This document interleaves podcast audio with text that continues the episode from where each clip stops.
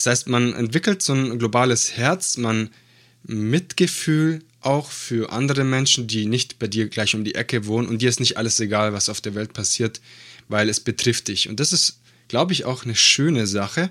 Du liest es nicht nur in den Zeitungen und dann sagst, okay, ja, Mai, ist ja, ist ja so weit weg, ist ja. Aber dann reist du dorthin, du lernst die Menschen kennen. Zum Beispiel Kambodscha, die Vergangenheit mit den roten Khmer. Das nimmt dich dann schon mit, wenn du dann die Geschichte erfährst und du siehst, die haben ihre Eltern verloren vielleicht oder Verwandtschaft oder sonst was. Hallo und herzlich willkommen bei One Words, dem Podcast übers Alleinreisen. Mein Name ist Anja und ich bin hier die Reiseleitung. Gemeinsam mit anderen Solo-TravelerInnen unterhalte ich mich über die Vorzüge des Alleinreisens.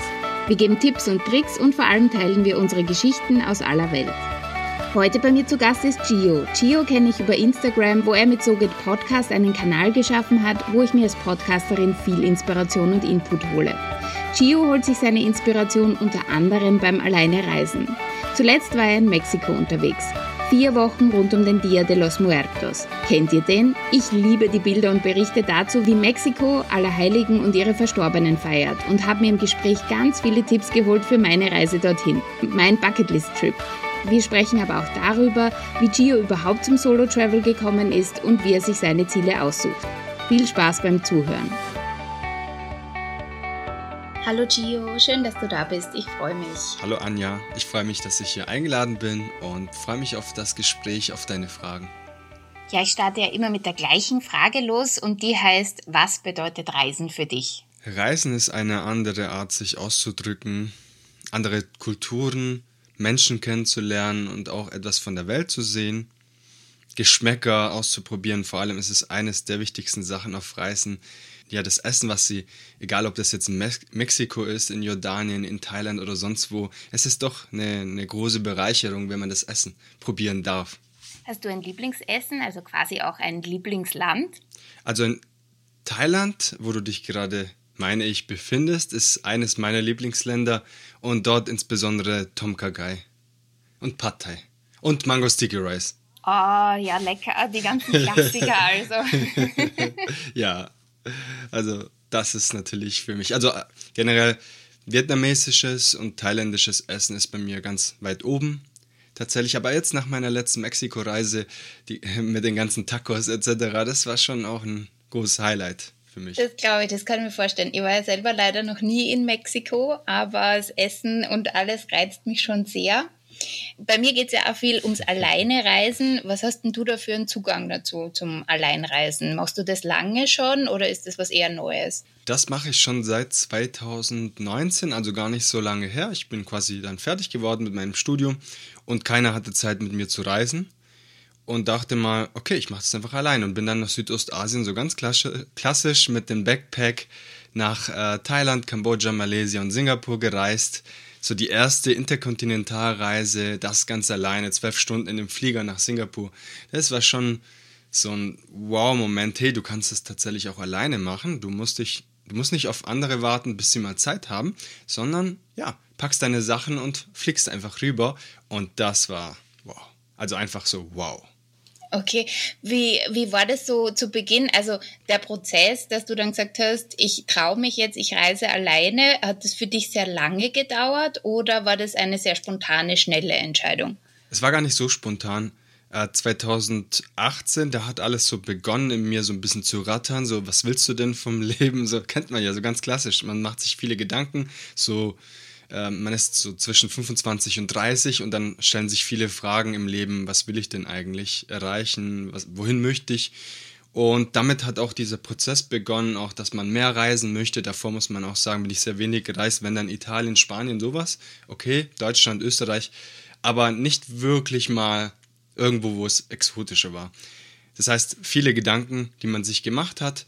Und es war gar nicht äh, so ein kurzer Prozess. 2018, wie, wie erwähnt, ähm, und dann viele Bücher gelesen, auch Reisebücher, Reisepodcasts, Reisen, Reisen, der Podcast zum Beispiel, ganz, ganz viel angehört, einer Hörer der ersten Stunde quasi. Und dort wurde ich auch sehr viel inspiriert und immer mehr und mehr kam auch das Thema Solo-Reisen auch in Podcasts. Und dachte mir so, ist eigentlich eine ganz coole Sache. Kann ich das überhaupt? Bin ich dem Ganzen gewachsen. Ist ja doch eine große Herausforderung. Was ist, wenn du krank wirst? Dazu kann ich auch Anekdoten erzählen, die auch stattgefunden haben in Thailand. Kurzer Spoiler an dieser Stelle. Und man wächst aber dann in den Aufgaben. Das heißt, es war schon ein Prozess von zwölf Monaten, so ein bisschen zu reifen und zu überlegen, ich möchte auf jeden Fall dorthin. Wann es dorthin geht, weiß ich nicht. Nach dem Studium war das dann soweit und habe mich quasi sechs Wochen lang auf diese Reise vorbereitet. Mit Impfungen und alles drum und dran. Mhm. Äh, wie lang warst du da unterwegs? Das war tatsächlich nur vier Wochen. Aber für mich damals, für die erste große Reise, war das, wow, vier Wochen lang irgendwo auf einem anderen Kontinent. Das war schon für mich damals sehr, sehr lang. Ja, ist ja, ist ja auch was Großes. Also das äh, vier Wochen ist ja auch nicht so schlecht. Das muss man ja mal machen. Genau. Und dann ähm, der Moment, in den Flieger zu steigen und alleine loszulegen, aufregend. Also ich kann mich nur erinnern, bei mir war das dann schon ein bisschen so, oh, vielleicht drehe ich doch nochmal um. also tatsächlich hatte man so ein komisches Gefühl, auch so, irgendwie freut man sich, wow, mega, ich mache das wirklich, ich ziehe das richtig durch, wow. Viele haben dich auch so ein bisschen, auch aus dem näheren Umfeld, auch so ein bisschen gedacht, okay, was macht der da ganz alleine? Äh, bist du verrückt? Und so weiter, solche Geschichten. Und natürlich war ich sehr aufgeregt. Generell, wie zwölf Stunden bin ich davor noch nie in einem Flieger reingesessen. In einem anderen Kontinent verstehen mich die Leute in Asien. Ähm, wie unterhalte ich mich? Äh, Komme ich von A nach B? Werde ich das meistern und so weiter? Also natürlich viele äh, Ängste, Herausforderungen waren in meinem Kopf, aber von irgendeiner Weise oder einer Seite war ich dann auch so stolz im Flieger ich ziehe das richtig durch, ich mache das jetzt. Wow, hättest du auch vor zwei Jahren oder so nicht gedacht, dass du das, dass du sowas mal machen wirst. Und das hat natürlich einen größeren Impact auch auf dem näheren Umfeld. Man, wird gesehen, also es wird auf jeden Fall gesehen, hey, sowas ist auch möglich, das habe ich vielleicht im, noch nie gesehen. Und jetzt hast du jemanden im näheren Umfeld, der sowas macht, der alleine verreist in einem anderen Kontinent. Also es hat, glaube ich, auch so einen Impact auch auf die nähere Gesellschaft, sage ich mal, um, näheren Umfeld gehabt. Und ja, total mhm. aufgeregt. Mhm. Alles, was man sich vorstellt. Ja, und wie war es dann? War es dann so aufregend, wie du es dir vorgestellt hast? Oder? Es war mega spannend. Man kommt in Singapur an und erstmal sieht man diesen Flughafen, den man äh, vielleicht kennt, wenn man so ein bisschen recherchiert hat oder schon in Singapur war. Und dann ist man erstmal erstaunt, wie so eine ganz andere Welt. Man kommt da an, an diesen Flughafen und man denkt, es ist Magie, es ist äh, magisch. Es ist einfach bezaubernd. Und es war tatsächlich schon komplett eine andere Welt. Ich habe mir tatsächlich auch gedacht, okay, es wird sicherlich spannend und so weiter, aber vor Ort war es doch eine andere Hausnummer, sage ich mal. Und ich war hin und weg. Ja, cool. Und äh, wie lange bist du dann in Singapur geblieben und wie ging es dann weiter? Dadurch, dass die Reise vier Wochen lang ging, musste ich auch schauen, okay, wenn ich mehrere Ziele habe, dann wie lange kann ich überall bleiben. Singapur waren jetzt zum Beispiel fünf Tage, die meiner Meinung nach auch ausgereicht haben und viel von Singapur zu sehen, um so ein bisschen die Kultur aufzusaugen, das Essen und alles drum und dran. Fünf Tage, tatsächlich, wenn jetzt jemand jetzt schon Monate in Südostasien unterwegs ist, würde er sagen, okay, ist jetzt nicht so lang, aber für jemand, der vier Wochen verreist sind, fünf Tage in Singapur, denke ich mal, eine gute Zahl, eine, eine gute Zeit auch, um dort zu verweilen. Mhm. Was würdest du sagen, hast du welche Erfahrungen, Erlebnisse, wenn du an die Reise denkst, was sind so die eindrücklichsten, die du da mitgenommen hast? Das Essen hat mich natürlich da umgehauen, muss man sagen, weil du kennst es ja sehr gut, gerade in Thailand äh, sind die Suppen sehr, sehr scharf. Das heißt, diese ganze Schärfe, die man teilweise auch zum Frühstück bekommt, weil andere Länder, andere Mahlzeiten etc. Und da ist es dann auch so gewesen, dass ich morgens direkt auch scharf gegessen habe. Das hatte ich halt so davor in Deutschland noch nie. Zum Beispiel. Also das heißt, das Essen hat mich sehr beeindruckt, aber auch die, die Offenheit der, der Menschen. Zum Beispiel in Thailand, man sagt ja auch, Thailand ist äh, das Land des Lächelns. Das hat mich auch sehr beeindruckt. Du gehst, egal ob du im Supermarkt bist oder sonst wo, wurdest du auch so höflich begrüßt. Du hast vieles natürlich nicht verstanden, hast versucht auf Englisch äh, dich äh, durchzukämpfen. Aber das hat mich auch sehr beeindruckt, weil ich das ab und zu in Deutschland vermisse, dass man an der Kasse höflich begrüßt wird und mit einem Lächeln. Das ist vielleicht nicht immer da. Das hast du aber in vielen anderen Ländern.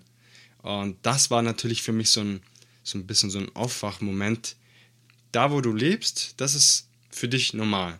Gehst du aber in einem anderen Land, dort gibt es ganz andere Standards, ganz andere Normalitäten. Und das hat dir so ein bisschen deine, ja, deine Meinung gegenüber der Welt so ein bisschen auch verändert, auch positiv, sage ich mal.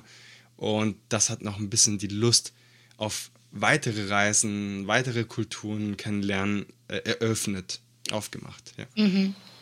Viele sagen ja, sie trauen sich nicht alleine zu reisen, weil sie Angst haben, dann einsam zu sein, also wirklich keinen Anschluss zu finden oder sich schwer tun, jemanden anzusprechen. Wie geht's dir damit oder wie ging's dir damit? Ich muss sagen, wenn ich alleine reise, bin ich mehr unter Menschen, als wenn ich in einer kleinen Gruppe verreise. Äh, ist ja tatsächlich ein, ein, ein Phänomen, den du sicherlich kennen wirst. Man kommt viel unter Menschen, man lernt viele Reisende kennen, man, man hat aber auch die Möglichkeit, auch Locals, Menschen aus der Umgebung, die dort wohnen, auch kennenzulernen, tiefgründige Gespräche führen, wenn natürlich das irgendwie von der Sprache funktioniert, oftmals mit Händen und Füßen irgendwie, aber es klappt. Und das hat mir auf jeden Fall gezeigt, dass Einsamkeit du genauso zu Hause in der, in der Familie zum Beispiel haben kannst, oder unter Freunden kannst du dich auch einsam fühlen werden oder auf eine Party, während du auf Reisen oftmals nicht das Gefühl hast der Einsamkeit. Das findet sicherlich auch statt in Momenten, wo du krank wirst und du sagst, ich habe jetzt niemanden da, mm, der mir jetzt irgendwie unterstützen kann. Oder auch wenn du schöne Momente hast, die hast du nicht natürlich immer mit, mit Reisenden oder mit anderen Menschen, sondern ab und zu hast du die auch alleine. Und da kann es schon vielleicht mal kurz dazu führen, dass du dich einen kurzen Moment einsam fühlst, weil du sagst, diesen Moment hätte ich gerne mit meiner Familie, mit meinen Freunden, mit meinem Bruder, äh, andere, weiß nicht, äh, ja, Personen geteilt. Ich glaube, da kann vielleicht mal einen ganz kurzen Moment Einsamkeit vielleicht eintreten, aber die meiste Zeit ist keine Einsamkeit da. Ich kann da ein paar Anekdoten erzählen. Und zwar, man trifft ja viele Reisende und dann trifft man jetzt gerade auf meiner letzten Mexiko-Reise. Ich habe eine Rundreise durch äh, äh, über Yucatan, der Halbinsel quasi durchgeführt, drei Bundesländer kann man sagen.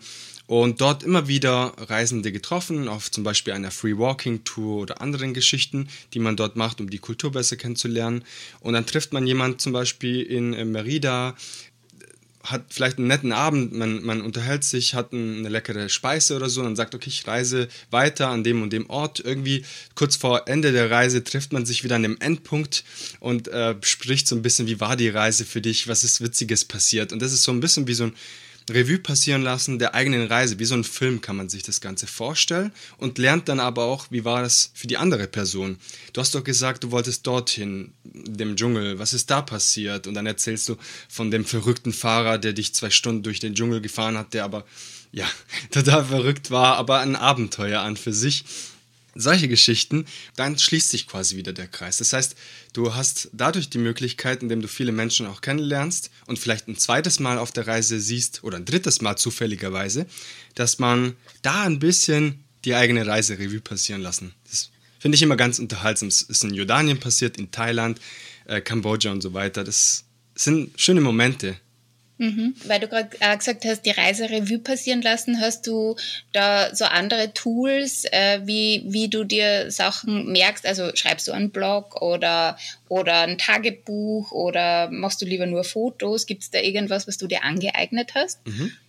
Ich habe einen zweiten Kanal, also neben meinem eigenen Podcast-Kanal habe ich einen äh, Hobby-Reisekanal. Dort natürlich erstelle ich die Reels in erster Linie für mich, weil ich dann immer wieder schaue oder auch die Stories, ich verarbeite alles so ein bisschen in einer Art Reisetagebuch in Stories. Keine Ahnung, heute ist Sonntag, heute ist das und das passiert oder zeige so ein bisschen auch, um meinen Mitmenschen, auch Freunde insbesondere, auch an der Reise teilhaben zu lassen, weil viele erzählen mir auch von der Verwandtschaft, durch dich reise ich mit. Und das mache ich dann auch gerne, um auch ein bisschen etwas von der Reise zu zeigen, nicht alles für mich zu behalten. Also nicht jetzt für die Klicks oder so, sondern tatsächlich auch um meine Mitmenschen, Freunde etc. ein bisschen mitzunehmen. Zweitens, äh, öfters mal auf so längere Reisen mache ich auch so ein kleines Video auf YouTube, weil ich mache das einfach als Hobby, äh, schneide dann einfach Videos zusammen und veröffentliche sie auf YouTube. Hat auch, hat auch keine Reichweite, sage ich mal.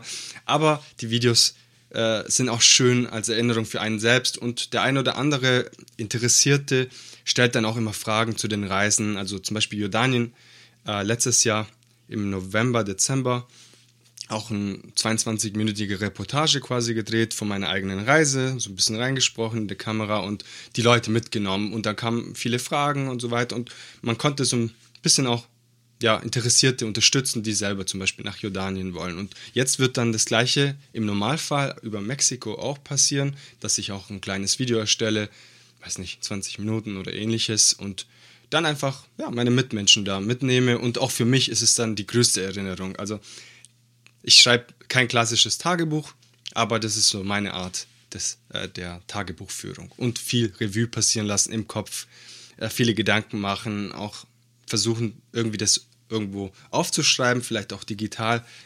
Und ja, das gibt mir schon sehr viel. Ja, es klingt auf jeden Fall sehr spannend. Also freue mich schon aufs Video.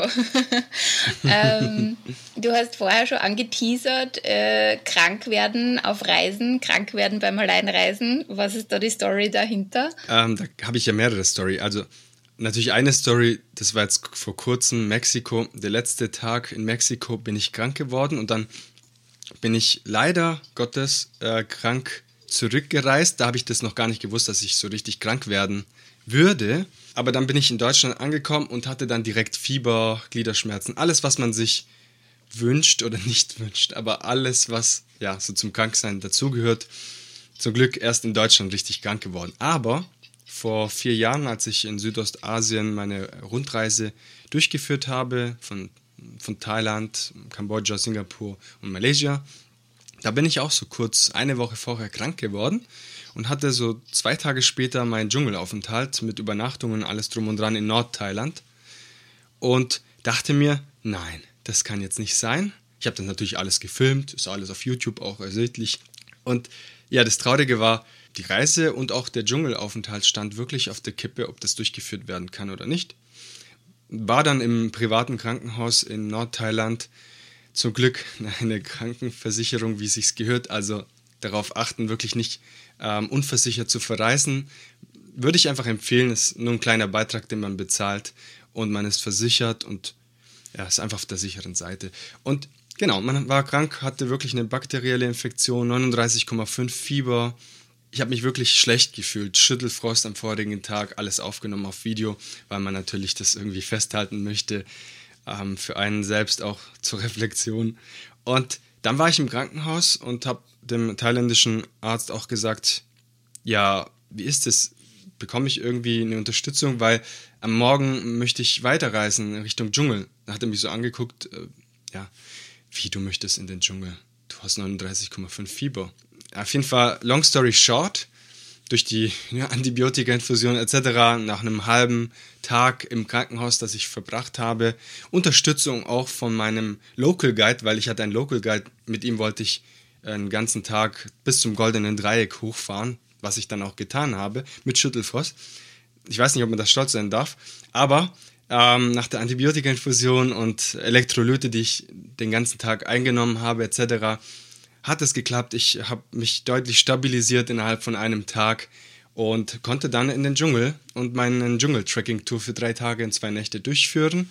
Ich wurde auch begleitet und der Guide vor Ort hat auch gesagt, hey, geht's dir gut und so weiter und hat mich immer beobachtet, hat immer mit mir Rücksprache gehalten. Wir haben das beide besprochen, dass es möglich ist. Natürlich darf man nicht vergessen, im Norden Thailand ist es doch hügelig und bergig und so weiter. Das ist wunderschön. Ich hatte aber im Kopf, dass es vielleicht ein bisschen flacher wird und es nicht so ganz anstrengend wird. Wenn du natürlich Fieber hast und du bist im Dschungel, du bekommst auch nicht sofort Hilfe. Alles gut gegangen, das kann ich schon mal hier spoilern. Aber es war schon eine sehr große Herausforderung mit, mit äh, Rafting über den, ich weiß nicht, war das der Mekong? Bin mir gar nicht sicher und so weiter. Also es war ein richtiges Abenteuer, der ein bisschen anstrengender war, als man sich vorstellt. Aber ich habe mich so gut um mich selbst gekümmert, weil ich Gesundheit geht an erster Stelle. Also wenn es gar nicht gegangen wäre, hätte ich das Ganze auch ausfallen lassen. Aber es hat funktioniert. Und das war meine Geschichte dazu. Fünf Stunden bis acht Stunden im Krankenhaus verbracht und dann trotzdem noch am gleichen Tag ja, äh, die Tour durchgeführt. Aber, und jetzt für alle, die sagen und den Kopf schütteln und sagen, oh mein Gott, wenn mir das passieren würde, äh, dann würde ich durchdrehen. Man muss natürlich einen kühlen Kopf bewahren und man hat oftmals auch Leute vor Ort, die auch einen unterstützen. Also ich hatte einen Local Guide, den hatte ich eigentlich gebucht, um zum Goldenen Dreieck zu fahren. Und er war einfach mit mir fünf Stunden im Krankenhaus oder sechs Stunden, weiß nicht, wie lange es waren.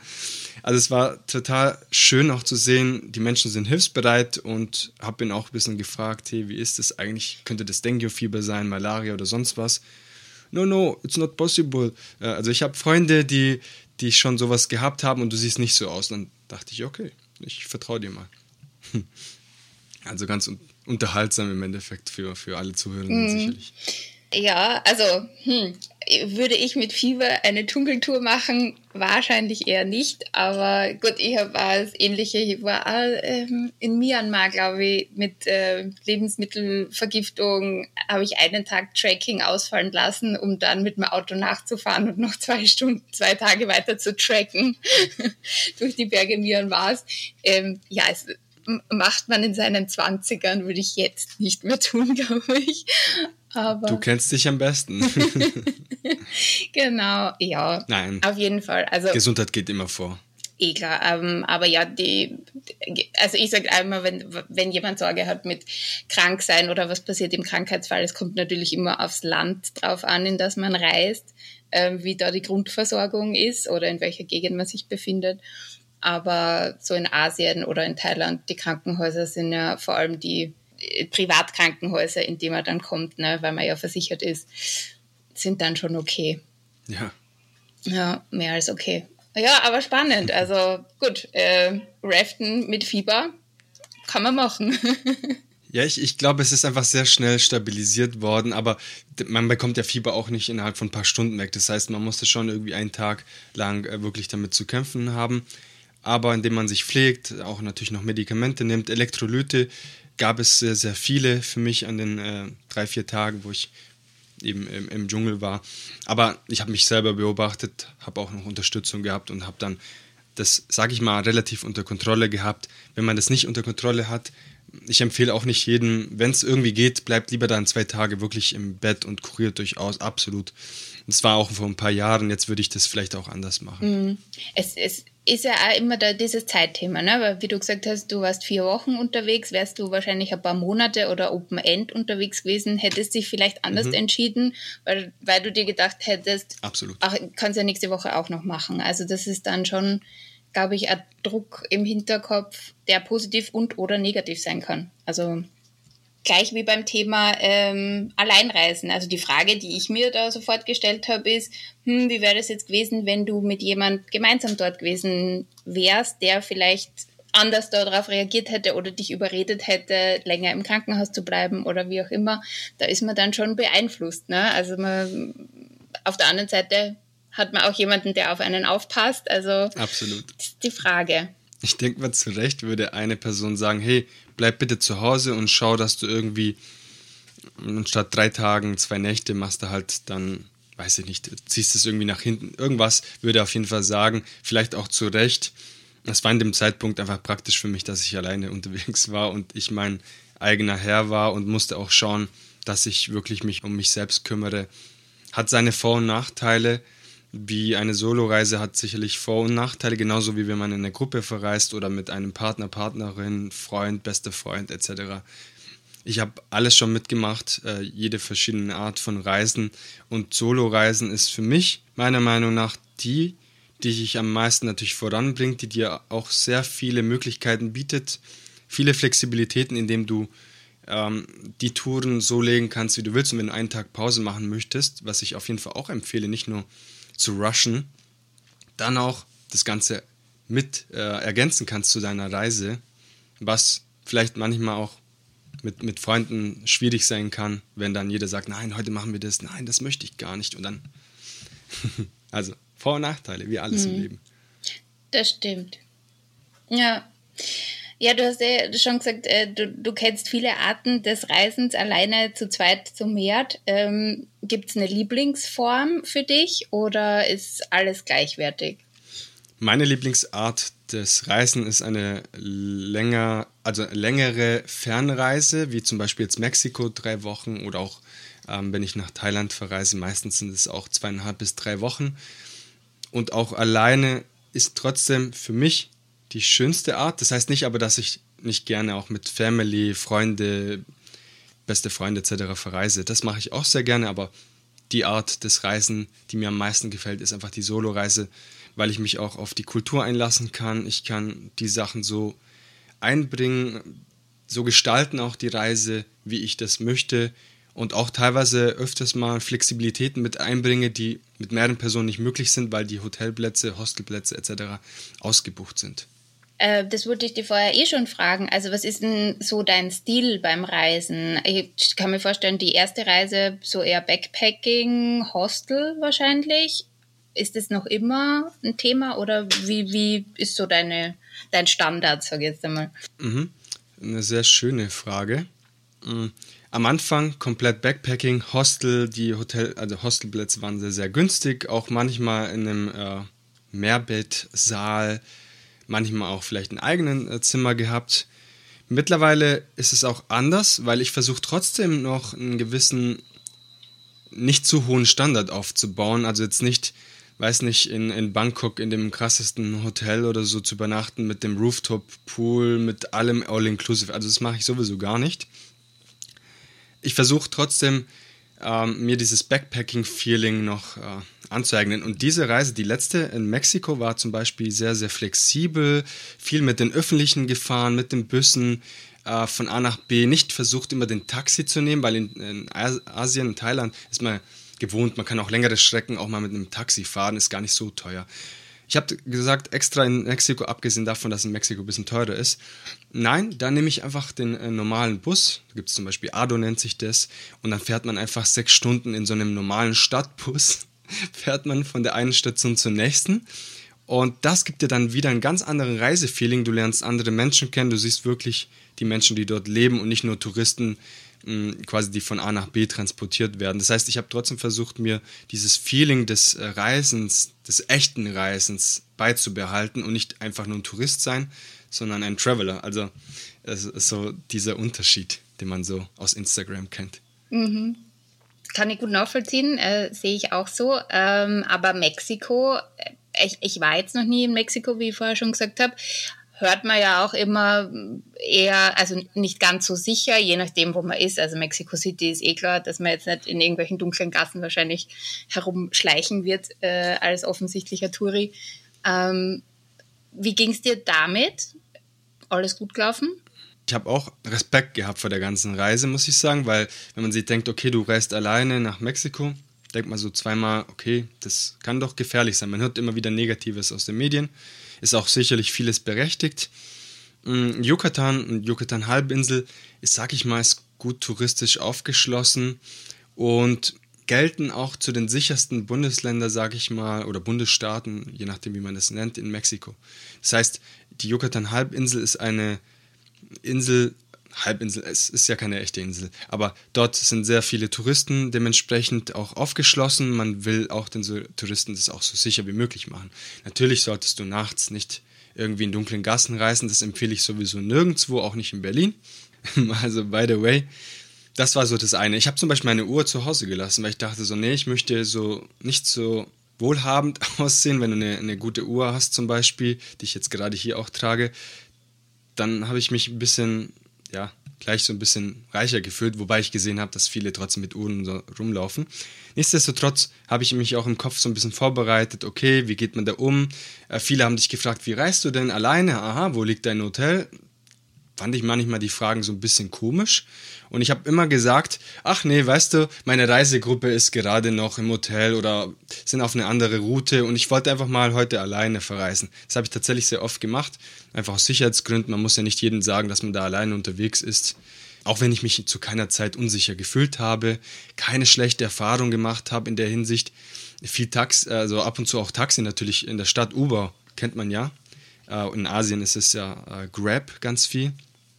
Und da fährt man ja auch ganz viel alleine. Im Normalfall ist auch alles gut und da hat man tolle Gespräche. Mhm. Aber man muss ja nicht immer sagen, dass man jetzt gerade hier alleine unterwegs ist. Wobei sie es oft verstehen, wenn du mit Backpack äh, von A nach B verreist, dann verstehen die das irgendwie, dass du alleine unterwegs bist. Nichtsdestotrotz zu, keiner, zu keinem Moment unsicher gefühlt. Und wenn man die normalen äh, Regeln ausübt, die man machen sollte, nicht nachts und so weiter, nicht überall mit dem Geld rumprallen und keine Ahnung, dann keine Probleme und, und die Reise kann man sehr gut genießen.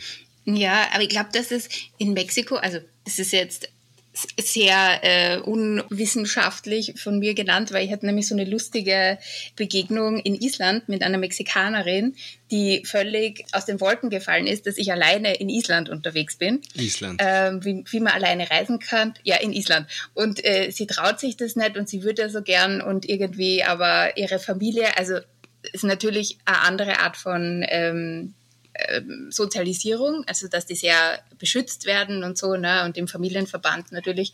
Und dann hat sie mir aber erzählt, dass sie in Mexiko alleine Radtouren macht. Als kleine mexikanische Frau fährt die mit dem Rad irgendwo da auf, in den Bergen und in den Wäldern herum und findet da überhaupt nichts dabei. Aber nach Island alleine zu fahren, traut sie sich nicht. Ja. Und ich war dann so, also ich würde jetzt in Mexiko nicht Rad fahren, alleine, irgendwie so tagelang, aber okay. man kann das, genau, man kann das so oder so sehen und dann, dann äh, unterschätzt man vielleicht manche Situationen zu Hause, die man im Ausland überschätzt vielleicht. Genau. Ja, also das ist äh, so, wie man es wahrscheinlich auch gewöhnt ist oder ja, da kennt man sich natürlich aus, da spricht man die Sprache, dann ist es auf jeden Fall einfacher, aber es war eine sehr lustige Begegnung. Was ich sagen möchte, noch vielleicht dazu ergänzend, ähm, zum Beispiel in Südostasien sieht man viel mehr Alleinreisende als jetzt in Mexiko zum Beispiel. Das ist mir aufgefallen. Ich wurde auch oft äh, höflich aufgenommen von Reisegruppen. Ich hatte noch eine Begegnung. Ich bin ja äh, gebürtiger Italiener und es war eine Reisegruppe aus Italien und äh, sie wollten mich dann am Tisch aufnehmen. Nein, was isst du da alleine? Komm zu uns und tausend Geschichten. Es war eine Reisegruppe, ich glaube, es waren zwischen 40 und 75-Jährige äh, vertreten. Äh, es war einfach total unterhaltsam und solche Begegnungen hast du halt oftmals, wenn du alleine unterwegs bist. Ich wurde von sehr vielen Gruppen aufgenommen. Viele Gruppen haben auch kleinere Gruppen oder auch nur zwei Mexikaner, die dann zu mir gekommen sind und Mexikaner oder MexikanerInnen und einfach einen netten Abend zusammen verbracht haben. Gutes Essen, die haben dir Vorschläge gegeben, äh, wo man essen sollte und welches Essen auf jeden Fall nicht verpasst werden darf und warum, äh, weiß nicht, eine bestimmte äh, Tradition so wichtig ist. Und ich war ja auch während Dia de los Muertos äh, in Mexiko und lauter solche Geschichten. Und es ist einfach schön, welche Gespräche man hat. Und das erlebt man einfach am meisten, wenn man alleine ist. Vielleicht zu zweit geht es auch noch. Aber in einer großen Reisegruppe ist dann schwieriger, dass man da angesprochen wird. Und ich hatte wirklich tolle Gespräche da dadurch. Ach, wie cool. Ach, jetzt habe ich gerade total viele unterschiedliche Fragen in meinem Kopf. Ich fange jetzt mit dem Essen an, weil eben, weil du gerade gesagt hast, ähm, italienische Wurzeln und italienische Gruppe, die dich aufgenommen hat. Ich kenne das ja auch, also das ist ja für Italiener, Italienerinnen, glaube ich, immer schwierig, wenn jemand alleine am Tisch sitzt oder isst. Also, dass das eher so ein so ein Gemeinschaftsding auch ist, wie überall, aber dass das halt sehr, sehr forciert wird und ähm, die Qualität des Essens sehr geschätzt wird. Ähm, wie ist es für dich alleine essen auf Reisen, wenn du allein unterwegs bist? Erstmal ein Überlebensding, weil wenn ich allein unterwegs bin, muss ich irgendwo was essen. Nein, aber Spaß beiseite, ich kann das sehr gut, würde ich von mir selber behaupten. Ich liebe es sogar, in neue Restaurants oder auch kleinere Restaurants, auch so unbekanntere zu testen. Ich mache einfach just for fun auch so ein bisschen Local Guide in Google und bewerte die Restaurants. Das ist so neben dem Reisen äh, und das Essen natürlich äh, die, die, Leidenschaft, die man damit verknüpft und mache das sehr, sehr gerne und, und häufig und mittlerweile kann ich das auch in Deutschland zum Beispiel ganz gut. Also indem man sich einfach dann in einem Restaurant reinsitzt und dort alleine ist, wird man vielleicht in Deutschland schon eher ja, komisch vielleicht angeschaut. Ähm, aber es ist gar nichts Schlimmes und es ist einfach schön, wenn man auch alleine Entscheidungen treffen kann, wie zum Beispiel, ich möchte heute etwas Leckeres essen, vielleicht äh, vietnamesisch. Ah, meine Freunde haben gar keine Zeit. Na, mache ich nicht, bestelle ich einfach. Da isst du ja auch alleine zu Hause, aber da denkt man ja nicht so komisch. Wenn du aber im Restaurant sitzt, dann denkt man in Deutschland mhm. gleich irgendwie sehr, sehr merkwürdig. Ah, das kann ich nicht machen. Das ist, äh, ja, das will ich nicht. Und es ist einfach eine schöne Sache, indem man einfach entscheidungsfähig bleibt und auch in einem Restaurant sich hinsetzt, ganz alleine und das Essen genießt. Und das genieße ich wirklich sehr. Also mittlerweile, das Essen ist sehr, sehr wichtig geworden für mich. Mhm. Ich glaube auch, also ich glaube, man macht sich einfach selber zu viele Gedanken, was die anderen denken, weil ich drehe es dann immer in meinem Kopf um und denke mir, naja, wenn ich jemanden sehe, der alleine an einem Tisch sitzt, denke ich mir jetzt auch nicht, uh, das ist eine einsame Person oder äh, wie traurig oder sonst irgendwas Negatives, sondern registriere es vielleicht nicht einmal so wirklich, weil ich mir da gar nicht so die Gedanken drüber mache, sondern denke, ach ja, schau, sitzt halt alleine, ist doch auch okay. Absolut. Und das äh, Zweite, was ich mir gedacht habe, äh, Dia de los Muertos. Also, ja, also da bin ich großer Fan davon, mit diesen ganzen ähm, schönen Verkleidungen und, und äh, den gemalten, ähm, aufgemalten Totenköpfen und wie man das so kennt. War das richtig so, wo du unterwegs warst? Oder wie, wie waren die Festivitäten da dazu? Da kann ich eine schöne Geschichte dazu erzählen. Yucatan und generell die Yucatan Peninsula feiert Dia de los Muertos ein bisschen anders. Und hier kann ich auch gleich direkt Tipps geben. Wenn ihr in Yucatan Dia de los Muertos feiert, dann immer am besten den Freitag vor Dia de los Muertos am besten dort sein, wo ihr feiern wollt, weil äh, Mexiko oder Yucatan hat eine bestimmte äh, Festivität, die nennt sich Hanal Pixal oder Hanal Pixum, bin mir gar nicht sicher im Moment. Und dort ist es ganz groß mit Parade und so weiter.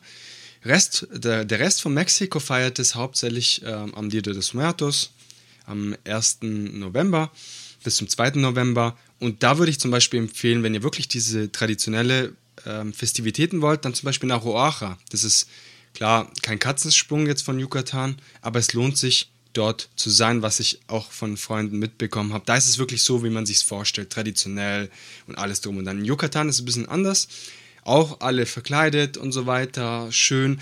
Sie verknüpfen aber so ein bisschen diese Maya-Kultur mit der ganzen Sache. Tanzen zum Beispiel, traditionelle Tänze ähm, aus der Maya-Zeiten und auch dann auch so geschminkt etc. Aber es ist ein bisschen anders, muss man sagen, als jetzt im Rest von Mexiko.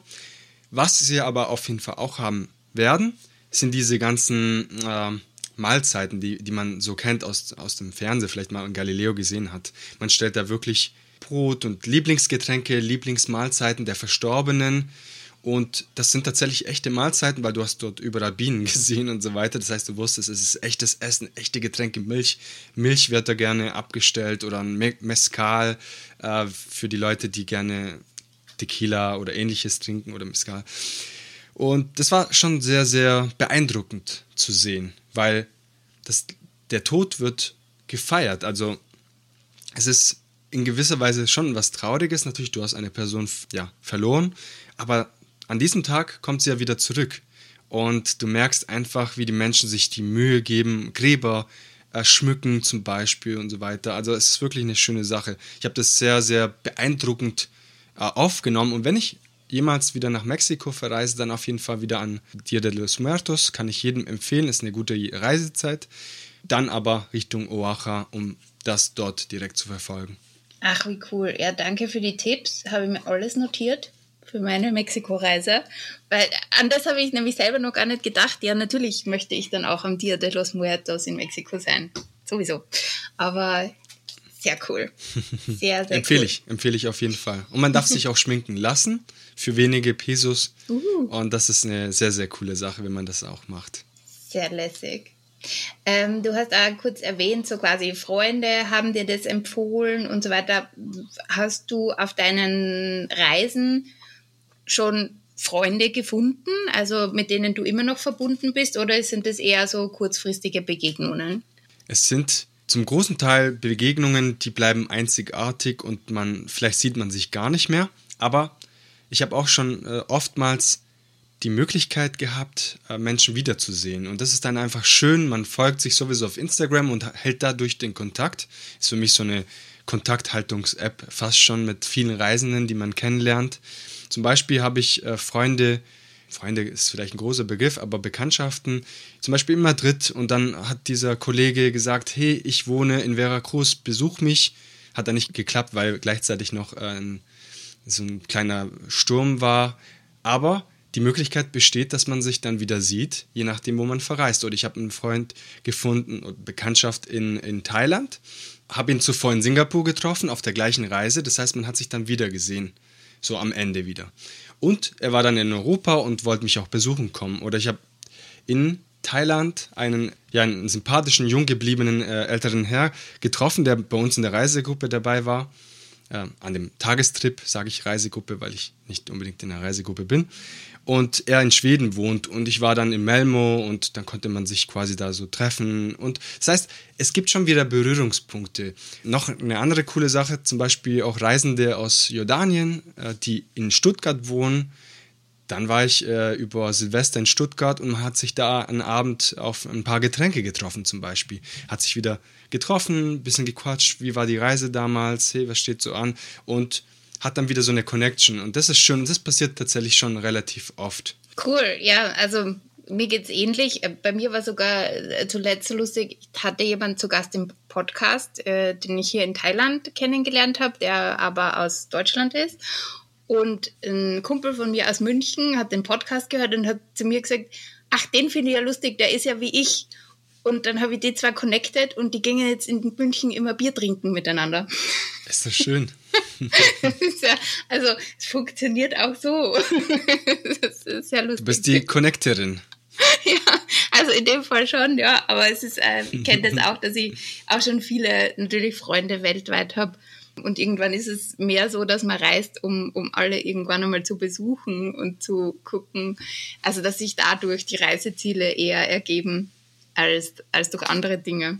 Aber apropos Reiseziele, was steht bei dir noch so auf der Bucketlist? Was, ist schon was in Planung oder was muss unbedingt noch passieren? Da stehen einige Reiseziele auf meiner Bucketlist.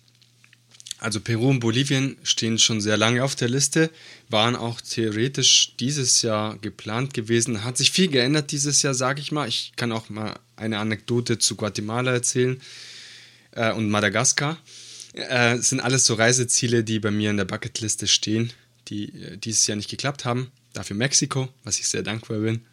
Namibia steht zum Beispiel auf der Bucketlist und noch weitere Reiseziele. Also wer gerne reist, andere Kulturen kennenlernt, das Essen dort probiert und einfach Freude am Reisen hat, ich glaube, es wird nie zu viel sein, dass man sagt, okay, jetzt reicht, jetzt, jetzt mache ich nur noch äh, Reisen irgendwie in die Nachbarschaft nach Österreich oder so, sondern es ist einfach viel, die, die Welt ist groß, ist auch schön und man entwickelt ein gewisses kulturelles, äh, globales Herz, sage ich mal.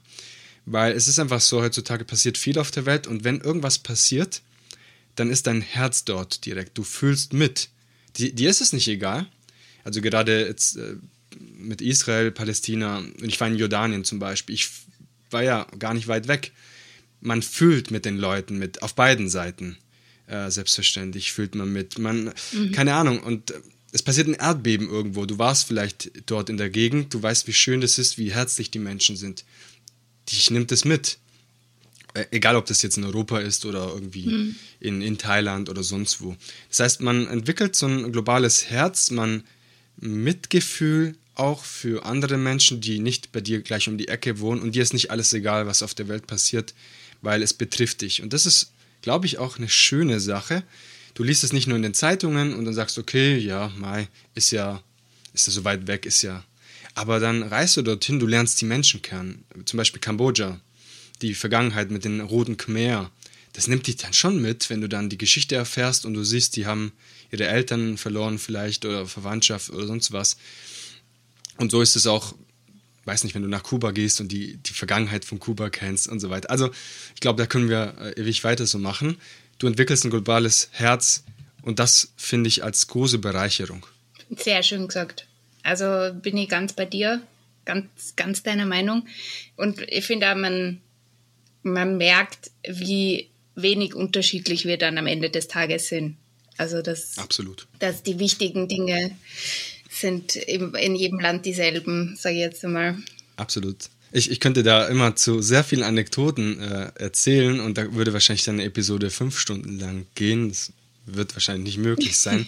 Aber gerade diese wenigen Unterschiede, die wir haben, man sollte eigentlich die Unterschiede feiern. Das sage ich so gerne. Man sollte die Unterschiede feiern, einfach zu sehen, dass auch was anders funktioniert. Das heißt ja nicht, wie das bei dir zu Hause funktioniert, dass es jetzt Nonplusultra ist und es ist alles gut. Nein, man kann sich das als Inspiration auch nehmen, vielleicht bei sich was zu ändern, was woanders gut funktioniert, weil ist einfach so, in Deutschland funktionieren viele Sachen gut. Es gibt Dinge, die nicht so gut funktionieren. Ist überall so. Und dann nimmt man sich das als Inspiration und kann es vielleicht sogar zu Hause anwenden und doch etwas besser machen, sage ich mal. Einfach. Ja, eh so wie du vorher gesagt hast, die Herzlichkeit und das Lächeln aus Südostasien zum Beispiel mitnehmen nach Deutschland und umgekehrt dann die Pünktlichkeit vielleicht mit nach Thailand. also, genau. Ja, die deutsche Pünktlichkeit ist sehr bekannt äh, tatsächlich, auch wenn wir in Deutschland immer sagen, okay, vielleicht sind die Schweizer pünktlicher als wir, aber diese Pünktlichkeit, die ist sehr bekannt, weil ich habe da eine Anekdote dazu, mal wieder eine Anekdote aus einer Reise. Ähm, ich erzähle die ganz kurz, wenn es für dich okay ist. Ja, unbedingt. Und zwar in Jordanien wollte ich unbedingt den Sonnenaufgang in der Wadi Rum-Wüste ähm, anschauen. Und das war auch gar nicht geplant, aber ich habe dann äh, vier Amerikaner getroffen und habe gesagt, hey, habt ihr Lust denn äh, am nächsten Morgen äh, den Sonnenaufgang anzuschauen? Ja, ja, wir haben Lust. Okay, aber ihr wisst, wir müssen eine Stunde geradeaus laufen, weil ansonsten werden wir diesen Berg noch vor uns haben und den Sonnenaufgang gar nicht sehen können. Ja, klar, machen wir. Dafür müssen wir um 5 Uhr aufstehen, um 5 Uhr morgens. Ja, machen wir, gar kein Problem. Aber wenn ihr um 5.05 Uhr erst außerhalb von eurem Zelt seid, dann bin ich weg. Und das haben sie wirklich, also da haben sie in dem Moment gesagt, das ist das krasseste deutsche Ding, was ich jemals in meinem Leben gehört habe. Und ich fand es dann im Moment auch so ein bisschen so als, als Aufwachmoment. Hey, du hast viele, auch wenn ich jetzt äh, Italiener bin, aber ich habe trotzdem, dadurch, dass ich so lange in Deutschland lebe, so viele Dinge in mir aufgenommen. Das ist zum Beispiel eine Sache, dass man versucht, trotzdem so pünktlich wie möglich zu sein. Das gibt es aber nicht in jedem Land. Es kann sein, du sagst, du triffst dich um 5 und dann kommen sie um 5.10 Uhr. Das war schon so, so ein Moment, so auch lustig irgendwo. Äh, man kann auch über seinen eigenen, sag ich mal, nicht Fehler, aber so, ja, Eigenschaften lachen. Mhm. Ja, das kenne ich. Also ich bin zwar keine Deutsche, sondern Österreicherin, aber Pünktlichkeit das liegt mir auch sehr im Blut. Und ich war zuletzt mit einer Venezolanerin verabredet zum Essen und habe schon in meinem Kopf gehabt, so, uh, also muss, ich muss mindestens eine halbe Stunde zu spät kommen, weil sonst sitze ich da einfach rum und warte für umsonst. Und dann ist mir noch rechtzeitig eingefallen, dass wir waren mehrere Leute und dass ein paar Deutsche auch dabei sind. Ja, und was war? Ich war pünktlich, die Deutschen waren pünktlich, Venezuela kam natürlich eine Stunde später. das war so richtig klassisch. Ja, passiert. das passiert. Das ist ja. ja auch sympathisch irgendwo. Eine Stunde ist natürlich lang. Ja, aber das ist, das ist halt so. Ne? Also, wenn man es weiß vorher, ist es eh irgendwie okay. Genau. Ähm, du hast vorher nur kurz gesagt, das äh, wollte ich noch einfangen und abschließen. Eine Anekdote, Guatemala und Madagaskar. Da gibt es noch was zu erzählen? Ja, und zwar, wenn ich verreise mittlerweile, schaue ich trotzdem, wie sieht es auf der Welt aus? Gibt es aktuell Aufstände? Gibt es Demonstrationen? Wird gerade eine neue Regierung gewählt? Ganz, ganz wichtig auf Reisen, gerade in Richtung Mittelamerika, extrem wichtig, aber generell habe ich äh, gelernt, dass man sich einfach auch ein bisschen über die politischen Lage erkundigen sollte, wenn man ein Land bereist. Das heißt, mein erster Plan dieses Jahr war Peru und Bolivien. Und dann habe ich gemerkt, okay, gerade Anfang des Jahres, Mitte des Jahres waren viele Aufstände etc. Machu Picchu wurde geschlossen kurzzeitig und so weiter und dachte so, nee, wenn, dann möchte ich auch diese Orte, diese touristischen Orte auch sehen. Und dann dachte ich mir, okay, schauen wir mal. Madagaskar äh, ist ja in Ostafrika ist auch sehr, sehr schön. Baobab, äh, Bäume und so weiter. Also ist wirklich äh, traumhaft. Nein, im Oktober wird eine neue Regierung gewählt. Ich sollte vielleicht nicht im Oktober dorthin verreisen. Ist vielleicht diese deutsche Sicherheit. Man kann trotzdem verreisen, aber ich empfehle trotzdem, sich da zu erkundigen, wenn man eine entspanntere Reise haben möchte. Und dann habe ich gesagt, okay, nein, ich gehe jetzt in keinem Land, wo jetzt neue Wahlen anstehen, äh, Urlaub machen. Ja, Fliegen wir doch nach Guatemala. Flug gebucht und so weiter, im Oktober steht keine Wahl an. Was ich aber dann ein paar Monate später erfahren habe, ist, dass im August die Wahlen waren. Im August waren die Wahlen in Guatemala und dann wollte quasi der aktuelle Präsident die Wahlen nicht ganz so anerkennen, sage ich das mal ganz vorsichtig. Und der, der Präsident, der vereidigt wird im Januar, der aus dem Antikorruptionstruppe quasi entstanden ist, äh, das wollte man irgendwie nicht so ganz anerkennen. Ne? Und dann gab es halt viele Aufstände, zu Recht auch von, der, von den Bürgern, die gesagt haben, hey, aktueller Präsident, bitte geh und auch nimm ein paar Minister noch mit. Und dann gab es drei Wochen lang Demonstrationen, die, es war kurz, also es war im Oktober und im November bin ich dann, äh, äh, ja, Ende, Ende Oktober bin ich dann geflogen. Das war quasi so diese Zeit. Das heißt, ich musste mich dann entscheiden, will ich jetzt nach Guatemala fliegen und vielleicht komme ich von, nicht von A nach B, es gibt ja auch nicht wenig Benzin, wenig Lebensmittel. Möchtest du wirklich in so einer politischen Lage in einem Land Urlaub machen? Und habe dann eine Woche vorher äh, mit meiner Airline das kurz besprochen, amerikanischen Airline, haben sofort alles geändert auf äh, Mexiko und eine Woche vorher komplett alles, worüber ich eigentlich so seit April geplant habe, ist einfach weg, futsch. Man lernt, dass in Mittelamerika zum Beispiel am besten nicht so viel Planung gar nicht so schlecht ist. Und ich habe dann einfach sehr, sehr viel Flexibilität mitgenommen und meine Reise Step by Step vor Ort geplant. Ähm, gesagt, wo gehe ich jetzt in drei Tagen hin? Da ist es schön, da kann ich mir das anschauen. Und dann wirklich zwei, drei, vier Tagen vorher erst meine Hostelplätze, Hotelplätze etc. gebucht. Oh, wow. Das ist die Anekdote dazu. Und Learning habe ich auch dazu, dass man wirklich schauen muss, war dieses Jahr vielleicht die Wahl vorher schon? Vielleicht ist es nicht im Oktober, vielleicht ist es im August oder im Februar. Und wie sieht die politische Lage aus? Also da habe ich ganz viele Learnings. Bin trotzdem dankbar, diesen Switch gemacht zu haben, weil ich einfach dadurch auch sehr viel mitgenommen habe. Das war für mich eine der schönsten Reisen und würde ich auch nicht anders machen. Cool.